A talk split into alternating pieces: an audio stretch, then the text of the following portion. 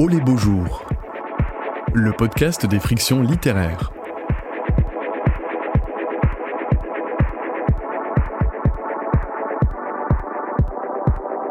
Entrée dans la légende. Rencontre avec les écrivaines Marie Charelle et Anna Hope, animée par Chloé Cambrelin et traduite de l'anglais par Valentine Less et enregistré en public en mai 2023 au Mucem à Marseille lors de la 7 édition du festival Au les beaux jours.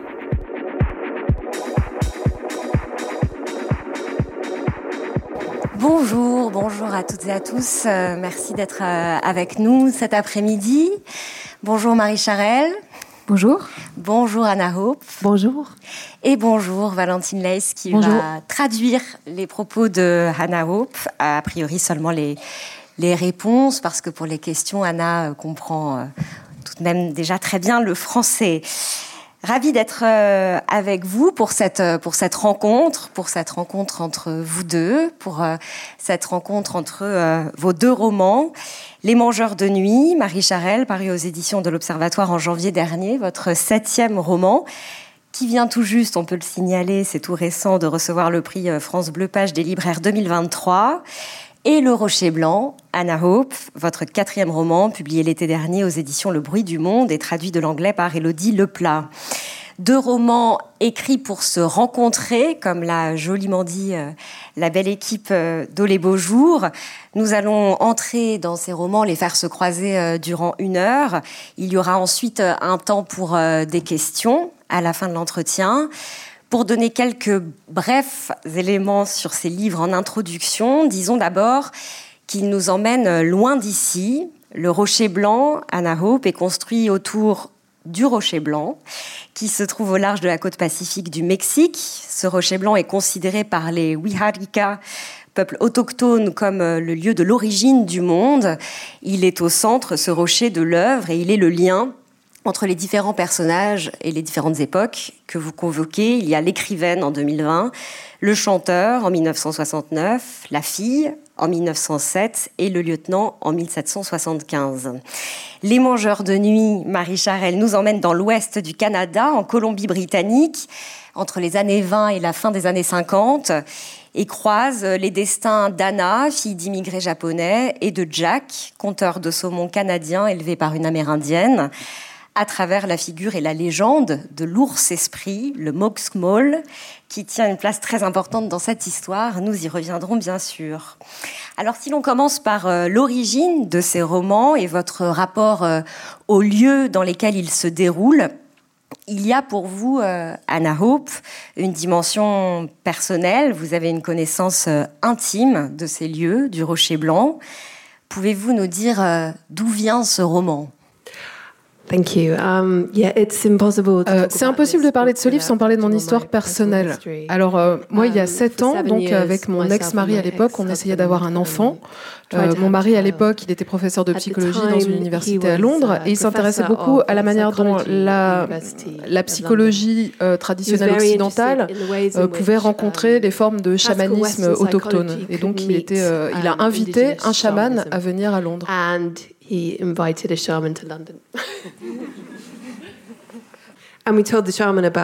Et donc, euh, quand ce chaman est venu, on lui a parlé de notre problème, qu'on n'arrivait pas à avoir d'enfants, et donc il nous a organisé une cérémonie euh, au cours de laquelle il nous a demandé de prier pour, pour faire venir cet enfant. Et 15 mois plus tard, notre fille est née. Et euh, un an plus tard, il nous a été demandé de nous rendre au Mexique, d'amener notre fille au Mexique pour euh, remercier, euh, pour remercier les, forces qui nous avaient donné cet enfant et pour remercier le Rocher Blanc. Et donc on, on était dans ce petit village de pêche au Mexique et on attendait de partir pour San Blas, qui est l'endroit où se trouve le Rocher Blanc. Et donc pendant une matinée, en attendant, j'ai fait quelques recherches sur Internet et en une matinée de recherche, je savais que je voulais écrire un roman sur ce Rocher Blanc. Et l'écrivaine de la première partie du roman en 2020 est évidemment un personnage euh, très proche de vous, qui vient elle aussi euh, avec sa fille déposer des offrandes et qui, euh, dès le début du livre, finalement rend compte de ses premières recherches sur Internet qui vont donner la matière au roman que vous avez finalement écrit. Marie Charelle, vous, c'est différent. Vous n'êtes pas allée, je crois, en Colombie-Britannique. Ce sont ces histoires, ces éléments d'histoire qui sont arrivés jusqu'à vous et dont vous avez décidé de vous saisir pour faire un, livre. C'est ça, moi ça a commencé par, les forêts vraiment. Je voulais un, livre qui se déroule dans les forêts, où les forêts seraient un personnage à part entière pour tout ce que ça charrie de, de magie. Euh, pour, dire les choses et introduire vers, la suite. Et euh, le hasard m'ont amené du côté de la Colombie-Britannique. Et après, c'est vraiment ce lieu euh, que je ne connaissais pas. Je connais d'autres forêts canadiennes, pas celle-ci précisément, parce que confinement oblige, c'était compliqué d'y aller à ce moment-là. Mais ce lieu, il y avait, y avait tout sur place. Et en, en commençant les recherches aussi, j'ai découvert très vite cet ours esprit, ce fameux ours blanc qu'il n'y a que dans ce coin-là précis de, de, de Colombie-Britannique. Il y a cette histoire euh, d'immigration japonaise et de camps qui étaient au même endroit. Et donc, euh, c'est ce qui est magique avec les, les recherches, et que euh, c'est un peu une palissade de dire ça, quand on cherche, on trouve, mais tout m'a été amené sur un, plateau, entre guillemets. J'avais choisi ce lieu qui m'a très vite habité très fort et que j'ai investi de mon imaginaire aussi, avec tout ce que je projetais sur les forêts et euh, avec ce qui, je pense, transparaît aussi dans le roman. Quoi. Et, et voilà. Et après, il y avait, euh, il y avait ces légendes locales, il y avait les Japonais. Donc voilà, tout a pu, tous les ingrédients étaient là. Il restait plus qu'à faire, euh, à faire la salade avec. Alors, dans vos livres, à l'une à l'autre, en effet, il y a une place très importante accordée euh, aux histoires, aux légendes, aux mythes, euh, aux récits. Nous allons en parler, mais il y a aussi une dimension historique. L'histoire est, une matière littéraire, mais c'est aussi une véritable toile de fond. Pour vous, Anna Hope, sur la longue durée, une histoire faite euh, de violence, de conquête, de domination, de dépossession. Euh, c'est cela aussi que vous nous racontez à travers euh, les différents personnages et les différentes époques, cette histoire-là. Oui, ce, lieu que j'ai choisi, c'est un lieu qui est extraordinaire parce que c'est un lieu qui existe, qui a une réalité. C'est ce rocher donc qui se trouve à, quelques centaines de mètres dans l'océan Pacifique, à quelques mètres centaines de mètres de la côte. Et c'est un lieu qui existe dans le mythe, qui est euh, d'après les légendes, euh, et le lieu où le monde est né. Euh, c'est comme ça qu'il est vu. Um, et donc c'est un endroit où les, pèlerins viennent déposer des offrandes, rendre grâce aux divinités. Et c'est un lieu qui est, qui est aussi un lieu extraordinaire euh, de par son, de par son bagage historique. Euh, c'est puisque c'était le point de départ en fait des, de la marine euh, espagnole. C'était là que les, les Espagnols avaient installé leur, leur port où ils construisaient leurs bateaux et à partir de le port à partir duquel ils partaient ensuite en expédition pour conquérir la Californie le, et le nord-ouest du Pacifique. Et donc en 1775, le nord-ouest du Pacifique, c'était un endroit qui était très convoité, qui était qui appartenait aux Espagnols, mais où les Anglais et les Russes avaient des vues aussi. Euh, et, donc le but des Espagnols, c'était d'arriver là-bas les premiers, de pouvoir aller planter leur, euh, leur, leur croix sur la plage et s'approprier ces lieux. Donc ça, c'est la période, effectivement, 1775 dans le, dans le, dans le livre que, que, que vous décrivez. Euh, vous, Marie Charelle, il y a aussi donc une forte dimension historique, une histoire que l'on connaît peu, voire pas du tout, pour être honnête, ou très mal en tout cas. Celle de ces Japonais arrivés au Canada à partir de la fin du 19e, sur la côte ouest donc, euh, et qui, à partir des années 30, vont devenir euh, des citoyens de seconde zone, euh, victimes de rejet, de racisme, avant d'être carrément parqués dans des camps euh, pendant la Seconde Guerre mondiale c'est aussi cette histoire-là que vous nous apprenez, ou en tout cas que vous faites connaître à sans doute euh, pas mal de lecteurs. Oui, qu'on connaît moins parce que c'est pas notre euh, notre continent et, euh, et c'est une histoire commune aux États-Unis et au Canada. D'ailleurs, cette émigration de travail, d'abord d'hommes japonais qui après ont fait venir leurs femmes.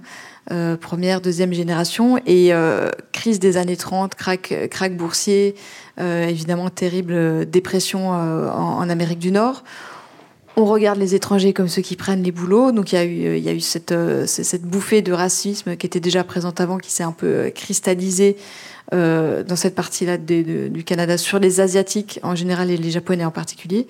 Et puis Pearl Harbor, la guerre avec le Japon, ce sont les ennemis qui infiltrent le pays, qui espionnent, donc il faut les recenser et les mettre de côté. Voilà, donc il y a eu les États-Unis, Canada qui se sont alignés sur les États-Unis, ou cette politique de d'internement des Japonais, souvent dans d'anciennes villes minières, comme certaines de ces villes de Colombie-Britannique qui étaient des, anciennes villes minières abandonnées. En il n'y avait plus rien et où du coup on les, a amenées. Alors il y a cette, cette euh, dimension-là et il y a aussi, même si c'est moins explicitement développé, on va dire, dans le roman, le sort des Amérindiens, à travers euh, en particulier le personnage de Marc, qui est le demi-frère de Jack, dont j'ai parlé au début, le conteur de saumon, et euh, Marc, qui est un jour enlevé et emmené dans l'un de ces pensionnats où étaient, euh, je vous cite, internés les jeunes autochtones pour en faire de bons chrétiens.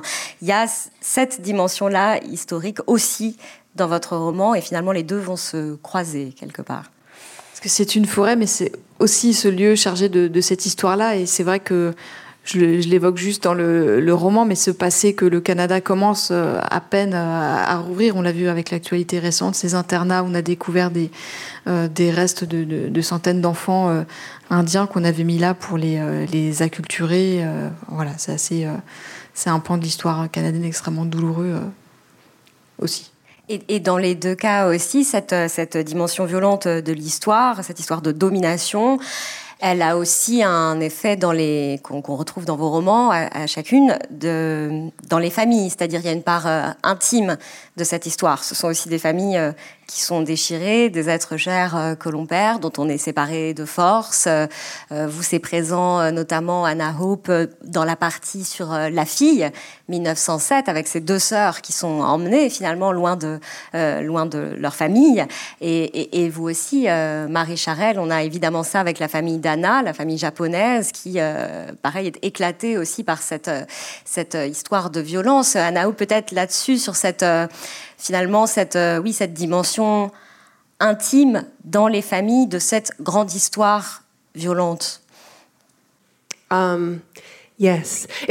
oui, c'est intéressant um, parce que Quelqu'un m'a dit, après avoir lu le livre, euh, oui, évidemment, il y a un parallèle entre le, le, le, voyage que fait euh, l'écrivaine et sa fille, d'une part, que font l'écrivaine et sa fille, et de l'autre part, le voyage que font les deux sœurs. Et à chaque fois, on voit comment leur intimité est affectée par le, moment historique euh, où, où elles se trouvent. Et moi, je ne m'étais pas du tout rendu compte en l'écrivant que c'est vrai qu'on a deux cas de deux familles qui sont confrontées à l'histoire. Mais finalement, c'est la seule manière, moi, dont j'arrive à rentrer dans l'histoire et à écrire l'histoire, c'est en, en, passant par l'intimité et l'effet que ça sur l'intimité des gens.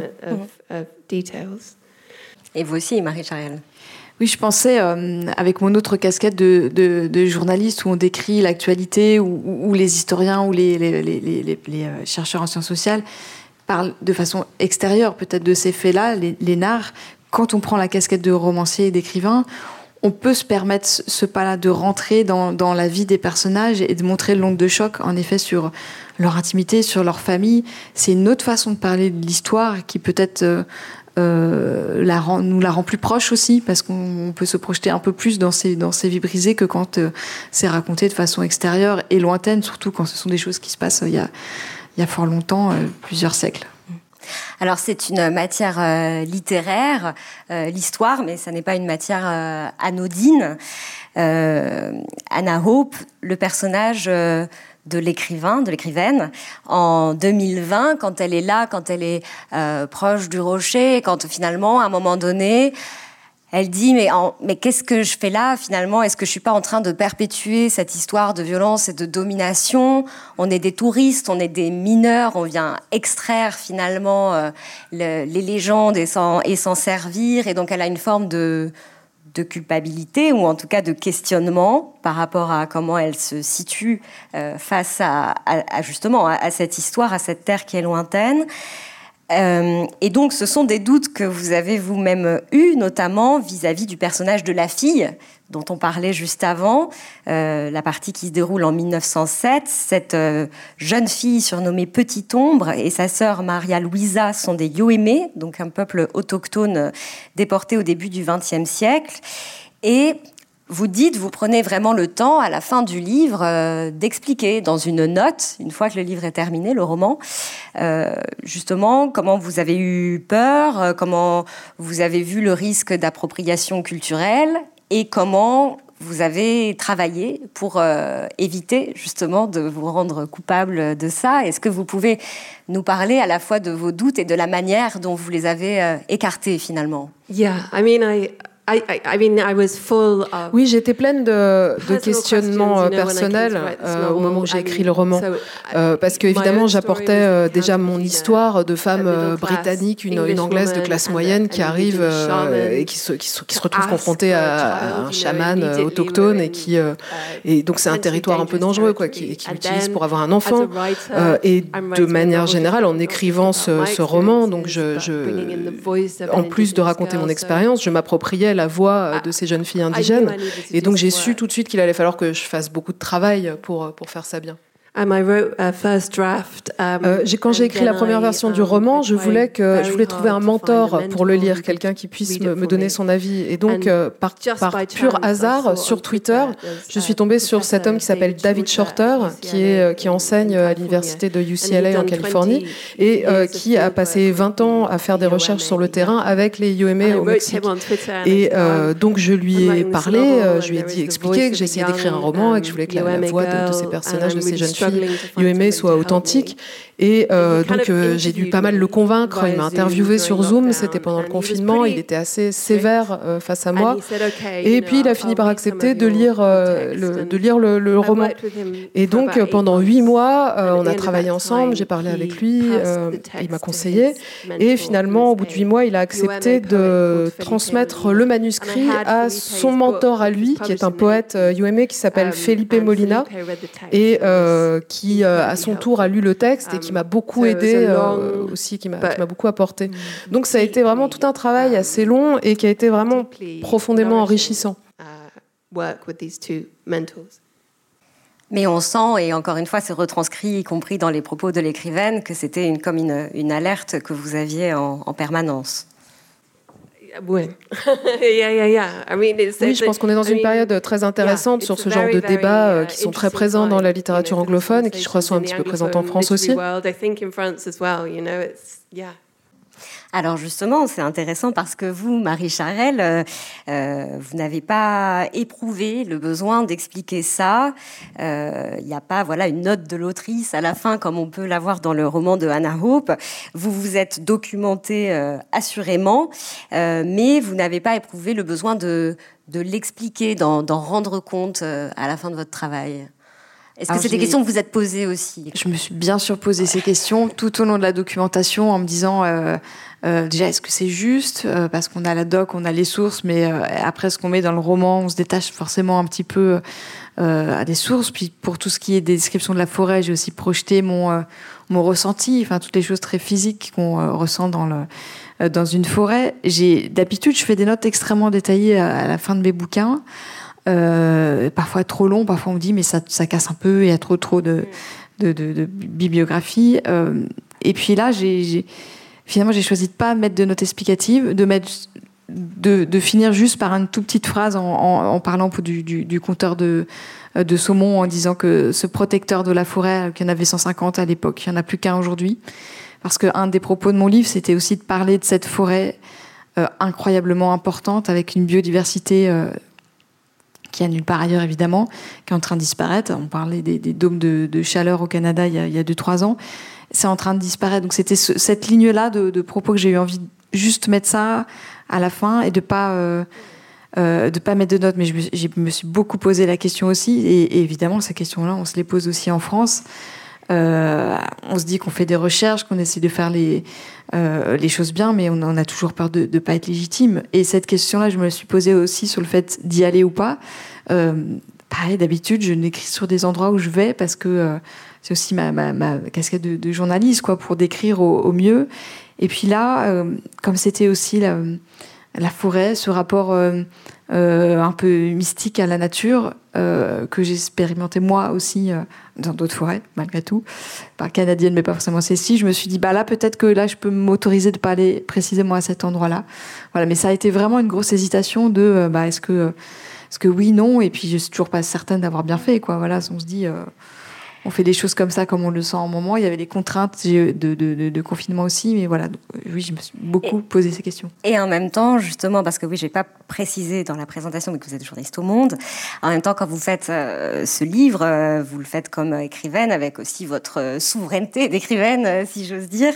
Et, et, ce qui est intéressant, c'est que donc si on en vient à cet aspect histoire, légende, mythe, il y a des, des, des personnages de conteurs, il y a euh, des, des, personnages qui vivent en connexion euh, avec, euh, avec les histoires, avec leur pouvoir. Et donc, dans votre livre, il y a d'un côté les légendes de donc ça, c'est l'univers du personnage de Jack et de son demi-frère Marc. Donc ces, ces légendes-là, celles que vous rapportez, elles existent vraiment, d'après ce que j'ai compris, d'après ce que vous avez pu dire dans d'autres interviews. Et puis il y a les contes les histoires racontées par Kuma, qui est le père d'Anna, donc la famille euh, japonaise, qui lui est un, rêveur, un poète qui invente des histoires. Et ces histoires-là, vous les avez inventées. Donc pour le coup, quand nous, on, lit votre livre, si on si on va pas plus loin, on, a des histoires, mais en fait, c'est intéressant justement de savoir que vous, comme écrivaine, il y en a que vous avez retranscrites, qui sont de vraies légendes sur lesquelles vous êtes documentée, et puis il y a des, des histoires, des contes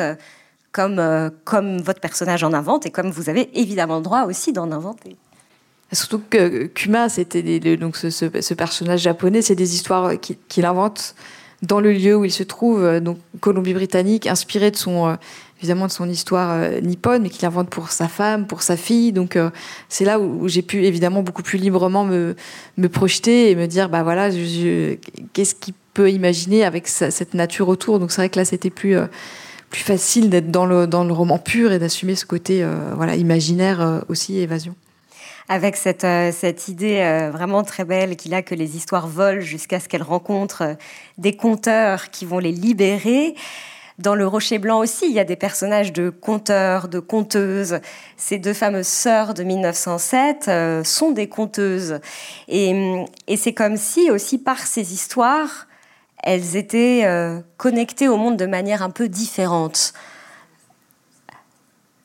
C'est comme une voie intérieure, mais qui permet aussi d'être en, en, lien avec l'extérieur de manière un peu différente.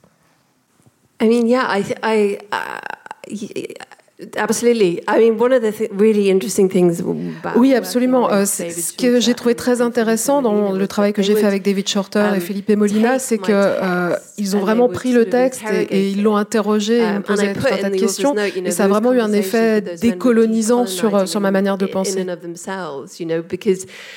when they were talking about the ways in which the um, tell stories, um, the ways in which the UMA have their connection with um, m'ont beaucoup parlé de la manière dont les Yoeme racontent leurs histoires, la connexion qu'ils ont avec le monde naturel. Et euh, David, il, m'a expliqué que, le, que dans l'Occident, euh, la spiritualité, c'est vu comme une catégorie à part. C'est un rayon dans un coin avec euh, voilà, des gens qui mettent des robes blanches et qui font des, qui, font des cérémonies. Alors que pour les Yoeme, la, la, spiritualité, elle est partout, elle est dans tout. Elle est dans les histoires, elle est dans la manière dont on récolte les plantes médicinales, elle est dans, dans, dans, dans le, dans le, le monde.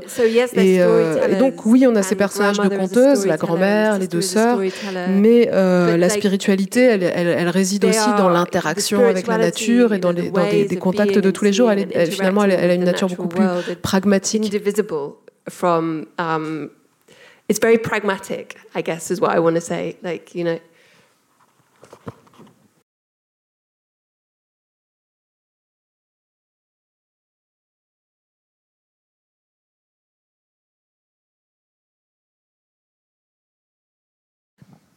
Et oui, et justement, et, chez vous, c'est pareil, Marie Charelle, parce qu'en fait, euh, on, voit aussi que les histoires, les légendes sont comme, euh, en quelque sorte, une, une porte d'entrée, un pont euh, vers justement le vivant, peut-être aussi d'une certaine manière la spiritualité, effectivement. Et on, en revient à ce que vous disiez euh, au début aussi sur euh, vous. Au départ, c'était la forêt et, justement les rapports avec elle. Et, et finalement, Jack, donc le conteur de saumon, il sent véritablement les éléments. Il est connecté à la forêt. À un moment, vous dites, il entend la musique de la forêt.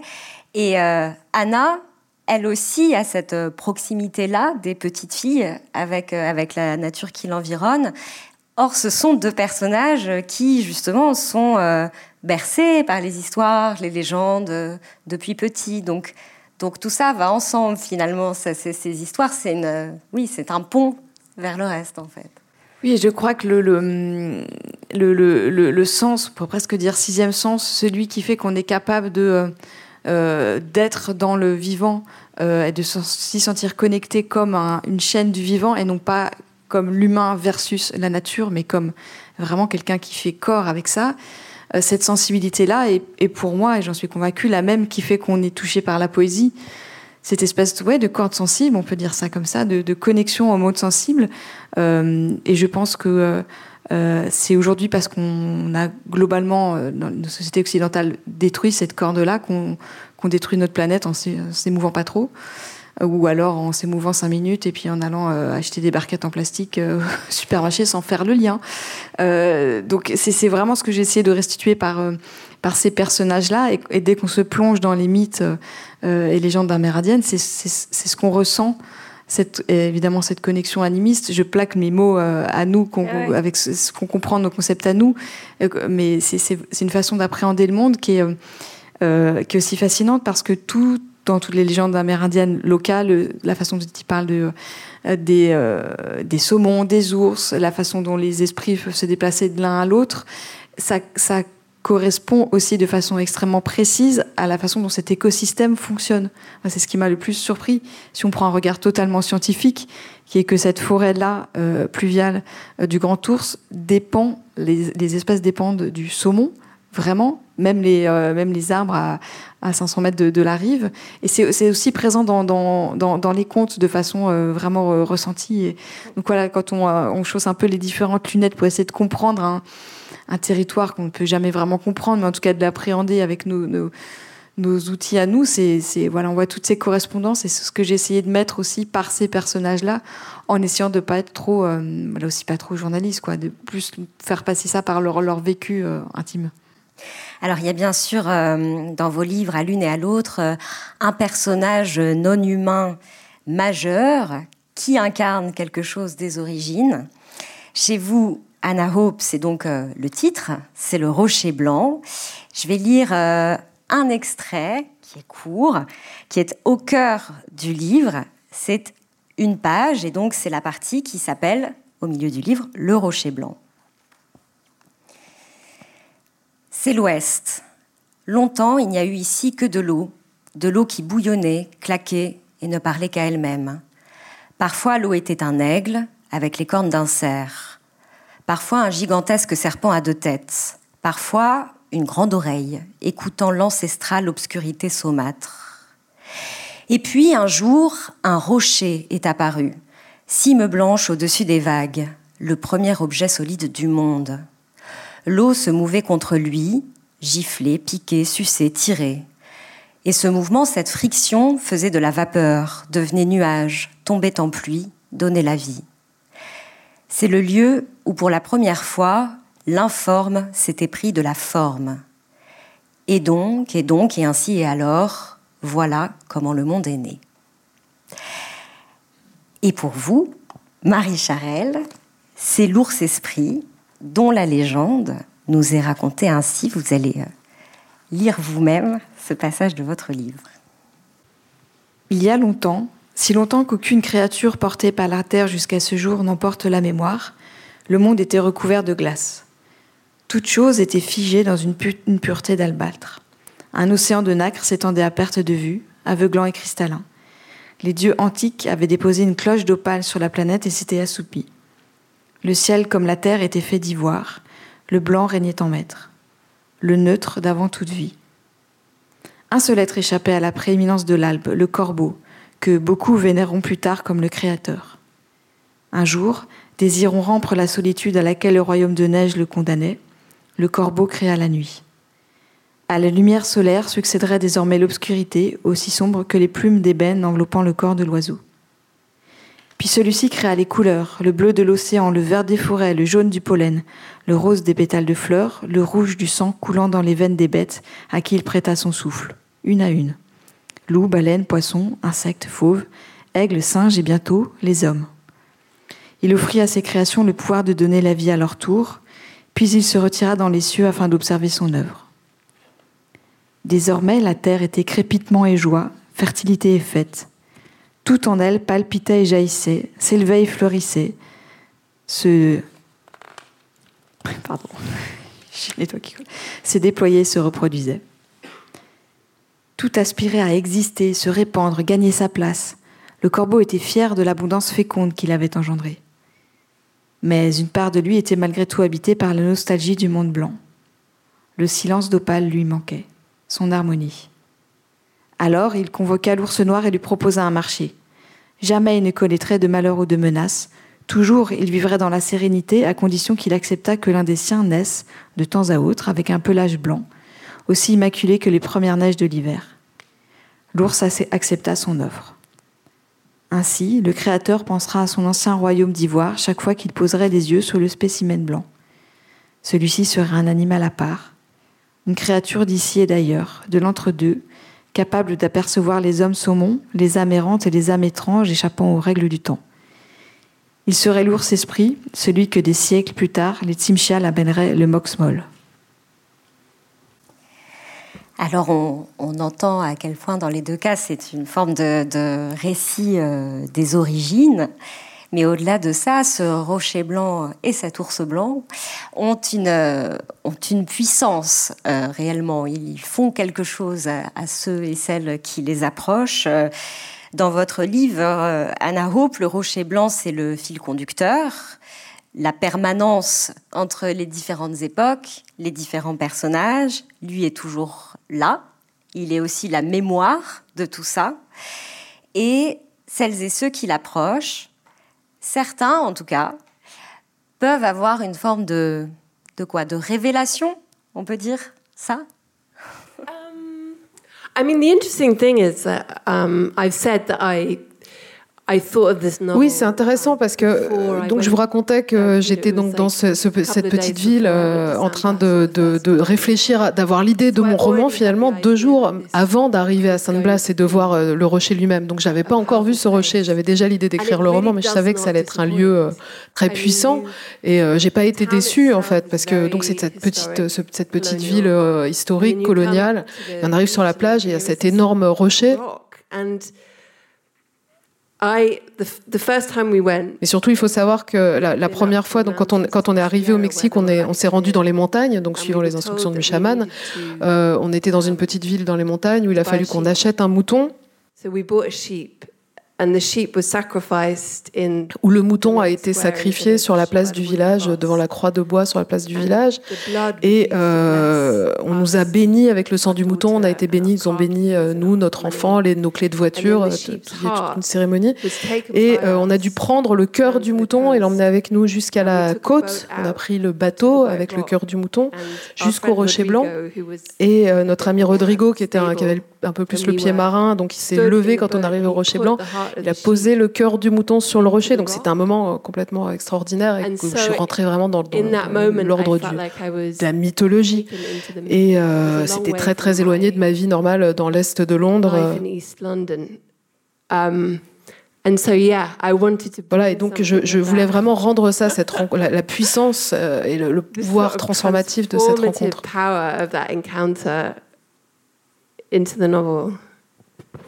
Eh oui, et, dans votre livre, euh, il y a quand même cette, rencontre euh, bouleverse la vie de certains de vos personnages. Alors, je pense au chanteur qu'on n'a pas encore cité, euh, le personnage de 1969, donc qui est largement inspiré de Jim Morrison, qui a une espèce de oui, de, révélation. Enfin, en tout cas, il, se passe quelque chose pour lui quand il y est.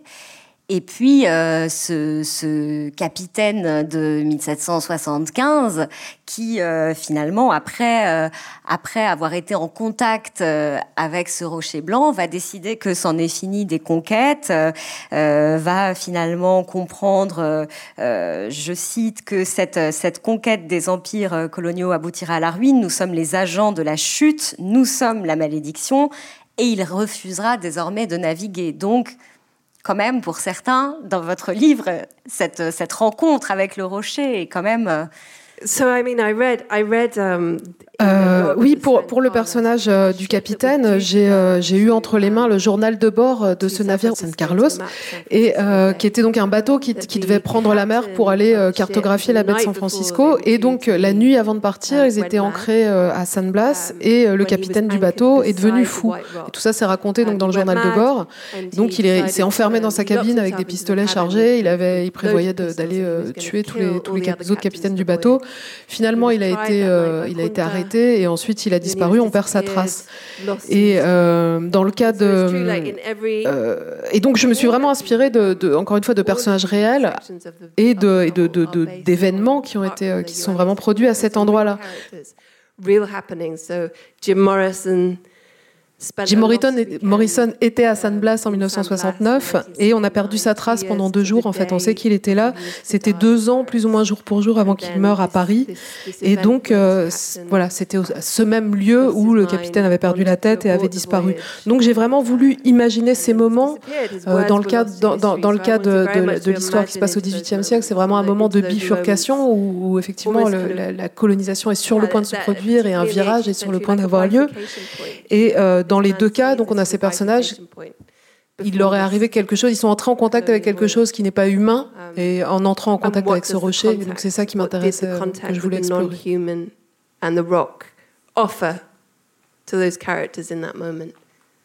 Chez vous, cette euh, présence très forte, c'est donc l'ours esprit, Marie Charelle, et là aussi, il y a une, puissance, voire un pouvoir.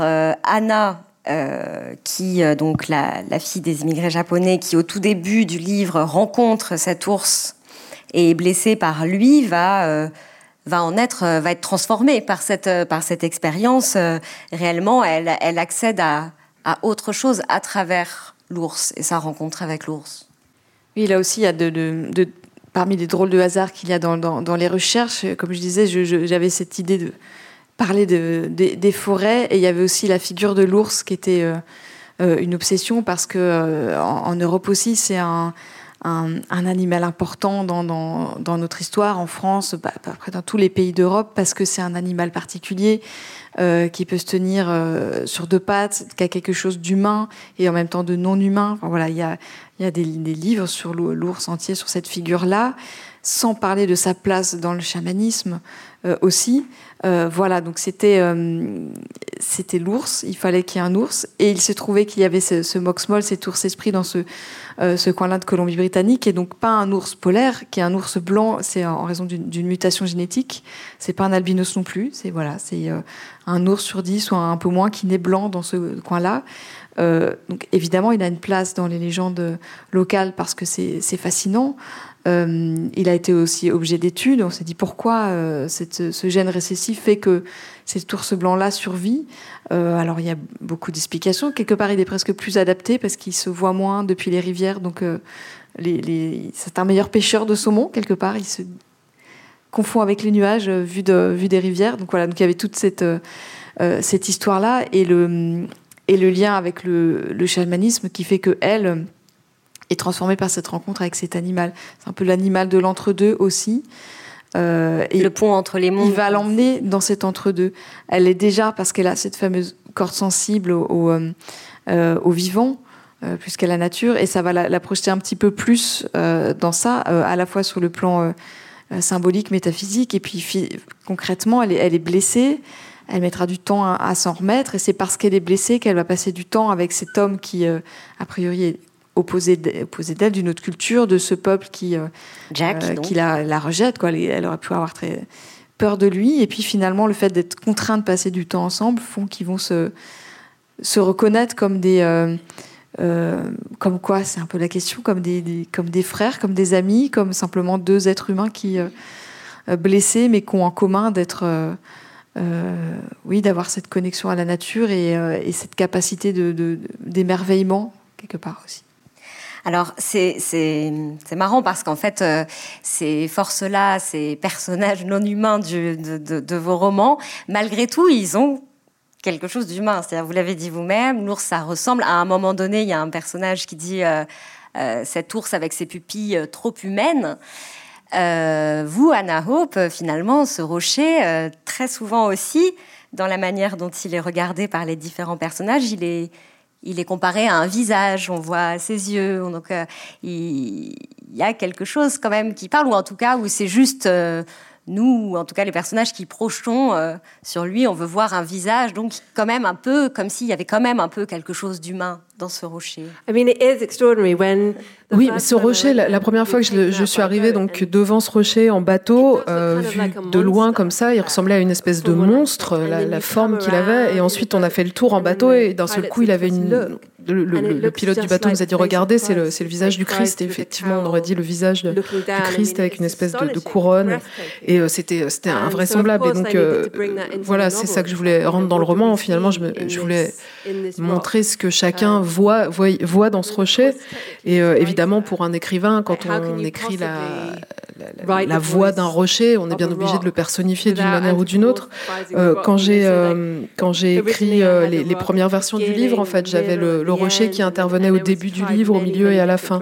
Et ça marchait pas vraiment. Mon éditrice, elle m'a fait elle m'a fait retirer ces parties-là, et donc il n'en restait plus que cette, cette partie au milieu que vous avez très bien lu. Mais évidemment, moi, je m'intéresse beaucoup à la place de ce qui n'est pas humain en littérature, à comment comment on l'écrit, comment on lui donne voix. Évidemment que c'est une grande difficulté pour, pour une écrivaine. as humans is, is a big challenge. Et en même temps, finalement, il est présent juste au milieu du livre, euh, avec sa voix à lui, mais il est quand même vraiment présent euh, tout, au long et quasiment toutes les parties, quasiment finalement, j'ai vérifié, mais se terminent avec le rocher blanc euh, dans les environs. Et, chaque fois décrit un peu différemment, justement, souvent comme un visage, mais pas, toujours. Ce, qui, est intéressant aussi, mine de rien, c'est que ce rocher blanc comme cet ours. Euh, peut-être qu'on veut y projeter des choses, mais ce qui est sûr, c'est que eux, ils sont aussi, chacun à leur manière, témoins pour le coup de la folie et de la violence des hommes, parce que parce que le rocher blanc, il en a vu passer des bateaux, Anna Hope, et et c'est aussi ce que je disais au départ, c'est-à-dire qu'il est aussi euh, une sorte de mémoire, en fait. Yeah, so the, the rock is the witness, right? Euh, oui, quand j'ai écrit ce livre, j'étais pleine de, de, peur en fait, parce que j'avais essayé pendant très longtemps d'avoir cet enfant. Mon enfant était né, était venu au monde, dans, et je me suis mise à ce moment-là à faire, euh, à, beaucoup militer euh, pour des causes environnementales, et ça me, ça m'angoissait beaucoup. J'étais pleine de, de, craintes et de questions pour cet enfant que je venais de mettre au monde. Et finalement, la rencontre avec ce rocher, je dirais pas que ça a été une source de réconfort. je dirais pas non plus que c'est le rocher m'a transmis une espèce de, de, de, de, um, de récit euh, de, de, de, pas d'endurance, de, de permanence, de ce qui est permanent et ce qui reste, mais plutôt ça m'a donné d'un seul coup la perception de, de ma taille dans, dans, dans, dans, le monde, la taille de l'humain, um, euh, dans l'échelle de l'univers et euh, dans sa relation avec le monde um, naturel. Yeah, in the right scale. So the human in her right size, you know? Et l'ours aussi, Marie Charelle, il est, il, est, il est témoin quelque part, parce qu'il existe à, travers le temps euh, par cette légende, la légende du Moxmol, donc de l'ours blanc, et en même temps, il existe en tant que ours euh, véritablement animal, qui, euh, y compris dans le livre, peut être attaqué par des, braconniers. donc il est, il est aussi témoin de la violence, de, de notre violence d'humain, en fait. Exactement, il a été chassé, il a quasiment disparu, aujourd'hui il est, protégé. Euh, et pour rebondir sur ce que vient de dire euh, Anna, je, crois que c'est euh, exactement ce que se sentir à sa juste échelle, à sa juste place en tant qu'humain et en, tant que chaînon du, du vivant, c'est je crois ce qu'on ressent aussi en forêt, à savoir qu'on est une créature parmi les autres et pas la créature qui domine les autres et, et qu'on est très éphémère et que les forêts, les ours étaient là avant, euh, seront là après, que si on s'autodétruit euh, comme on est en train de le faire, bah, la planète nous survivra, peut-être en triste d'état. Nous, on s'autodétruira, elle, elle sera encore là. Donc il y a aussi ça, je trouve qu'on ressent dès qu'on se dézoome un peu, qu'on se descende comme euh, vous avez pu le ressentir devant ce, ce rocher. Je crois qu'on voilà qu'on n'est pas grand chose et on, l'oublie un peu. Enfin, je, trouve que dès qu'on se décentre un peu de notre histoire. Euh, j'ai l'impression d'être très confuse, mais voilà, cette idée, ça m'a beaucoup parlé cette idée d'être remis à son euh, à son échelle, quoi, à sa juste place de. Euh, chaînon du vivant qui est en, train de détruire les autres et qu'oublie que voilà, il, n'est qu'un chaînon qui a besoin du reste, qui fait partie de la biodiversité. Qu'il faut pas sauver la biodiversité comme un truc extérieur pendant que nous on est dans notre salon euh, à l'abri avec de l'eau qui coule du robinet. Un jour il y aura plus d'eau dans le robinet. Enfin voilà, c'est aussi ça. J'ai senti un peu dans dans votre roman. Et vous, vous le, dites carrément, parce que là, vous l'avez dit en, deux mots, mais c'est développé aussi par le personnage de l'écrivaine dans le livre, euh, cette euh, éco-anxiété, puisque c'est comme ça que ça s'appelle, qu'elle vit, cette écrivaine. Et c'est aussi, euh, finalement, ce, récit un peu historique qui, qui va chercher l'origine du monde. Il arrive aussi dans un climat de fin du monde. Ça veut dire aussi quelque chose, peut-être. Euh, oui, l'année avant d'écrire ce livre, donc comme je le disais, j'étais euh, très active, j'ai beaucoup milité euh, pour des causes environnementales. et j'étais très, j'étais très imprégnée de cette idée que si nous continuons à nous comporter comme nous le faisons, la civilisation est appelée à s'effondrer à assez relativement court terme, dans les dix prochaines années. Et cette, cette, cette idée me remplissait d'inquiétude et de peur.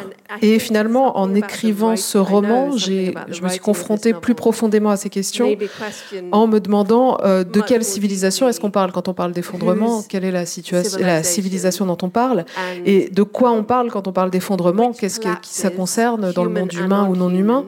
Et donc, en regardant toutes ces questions de manière plus approfondie, euh, je me suis d'une certaine manière, enfin, mon éco-anxiété que de, cette éco-anxiété que je ressentais, s'est transformée en quelque chose d'autre que je saurais pas encore très bien nommer, mais ça a évolué, c'est devenu autre chose.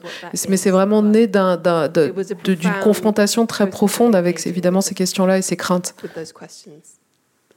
Et c'est là aussi que vos deux romans, quand bien même ils nous ramènent euh, loin, c'est valable pour vous aussi, Marie Charelle, sont très contemporains dans ce qu'ils nous racontent et dans la manière dont aussi on peut les recevoir. Merci beaucoup euh, à toutes les deux. Merci Anna Home, merci Marie Charelle. On peut poursuivre avec euh, quelques questions pendant une dizaine de minutes, je crois. Donc c'est à vous. Simplement, je trouve étonnant que deux écrivaines aient envie d'aborder le même sujet. Cette place de l'homme dans, dans l'écosystème. Je pense qu'il y a beaucoup d'écrivains de, et plus largement de penseurs euh, qui se penchent sur ces questions-là, l'éco-anxiété, le rapport au vivant de façon différente, chacun avec leur casquette. Et euh, tout à l'heure, je pensais à cette euh, à ces propos que tiennent, euh, par exemple, un philosophe qui s'appelle Baptiste Morisot, qui réfléchit beaucoup à ça, le vivant, et qui dit qu'aujourd'hui, on manque de récits sur, sur ce qu'on est en train de vivre, sur ce, cet effondrement, peu importe comment on le nomme, ce moment où on se rend tous compte qu'on va dans le mur, comment est-ce qu'on on le met en récit autrement que par on va dans le mur, comment on prend du recul, comment on le, euh, oui, on, le, met avec des mots qui sont pas forcément euh, la peur. Et, euh, et je crois que voilà, peut-être on essaye de faire ça à notre modeste échelle avec des, des histoires en regardant le passé. Voilà, je crois qu'il y a beaucoup de, de réflexions chez beaucoup d'auteurs en ce moment qui chacun essaye un peu avec leur, leur modeste moyen de penser, réfléchir.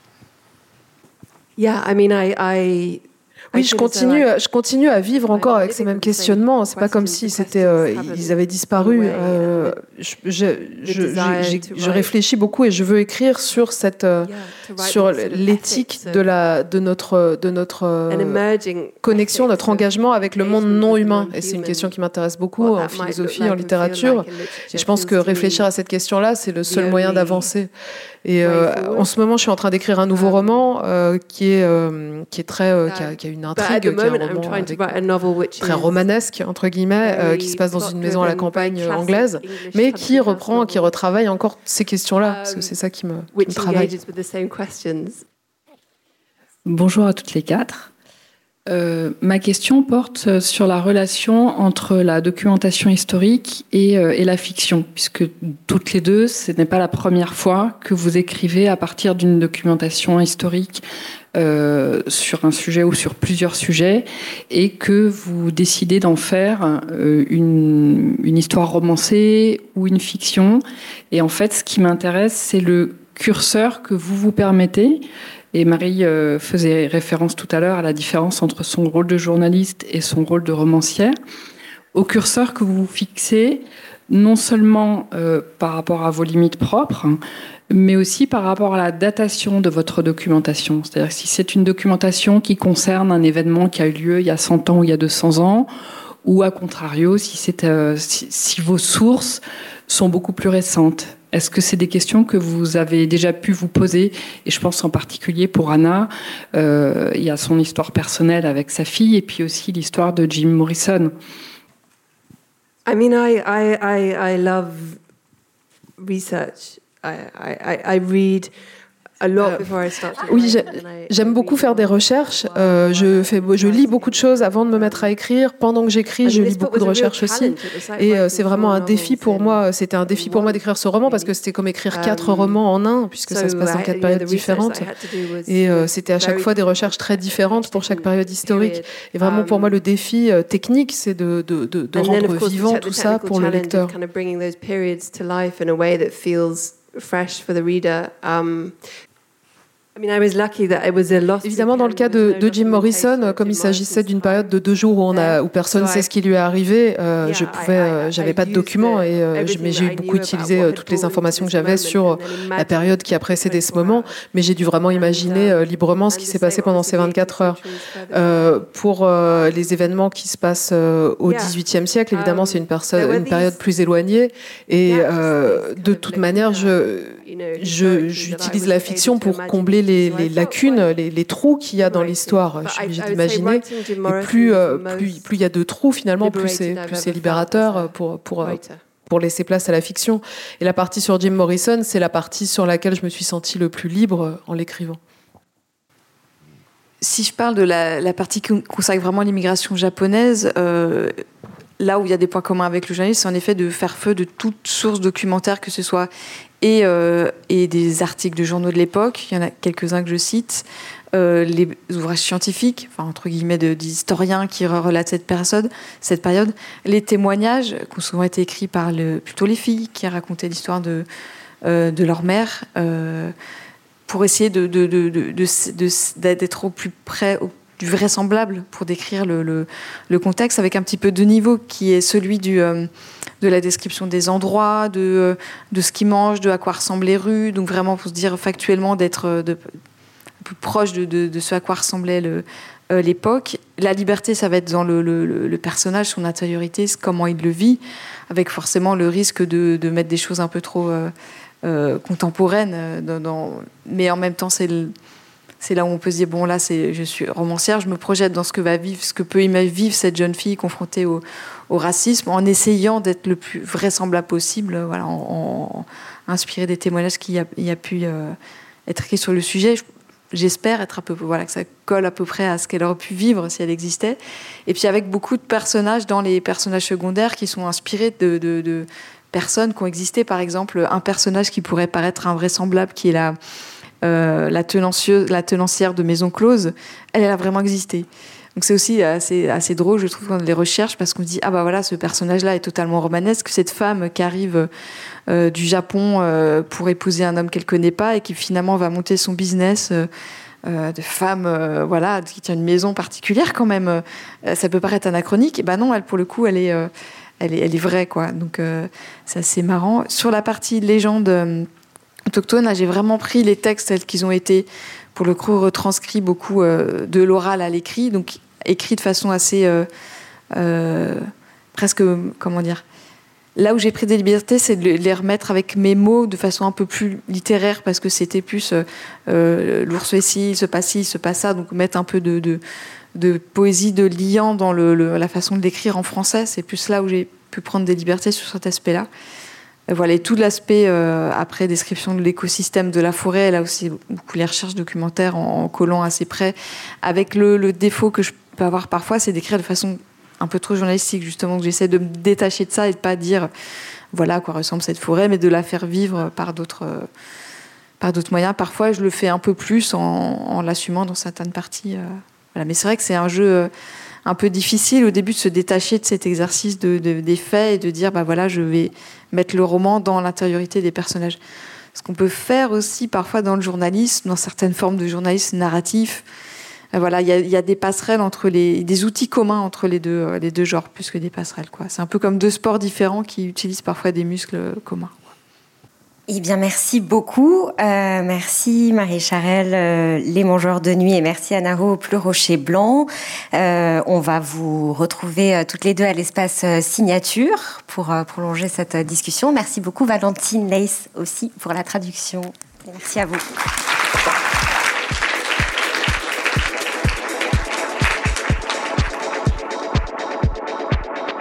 Le festival Haut les Beaux Jours remercie Marie Charelle et Anna Hope ainsi que Chloé Cambrelin qui a animé cette rencontre, et Valentine Less pour la traduction. Merci à l'équipe du MUSEM qui a accueilli le festival. Les références bibliographiques des écrivaines sont disponibles dans le descriptif du podcast.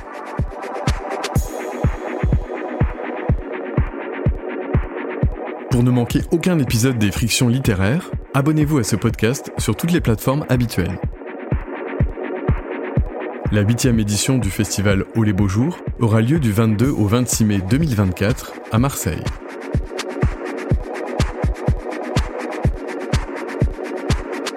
Montage Arthur Jam. Voix Benoît Pacteau. Un podcast produit par Des livres comme des idées.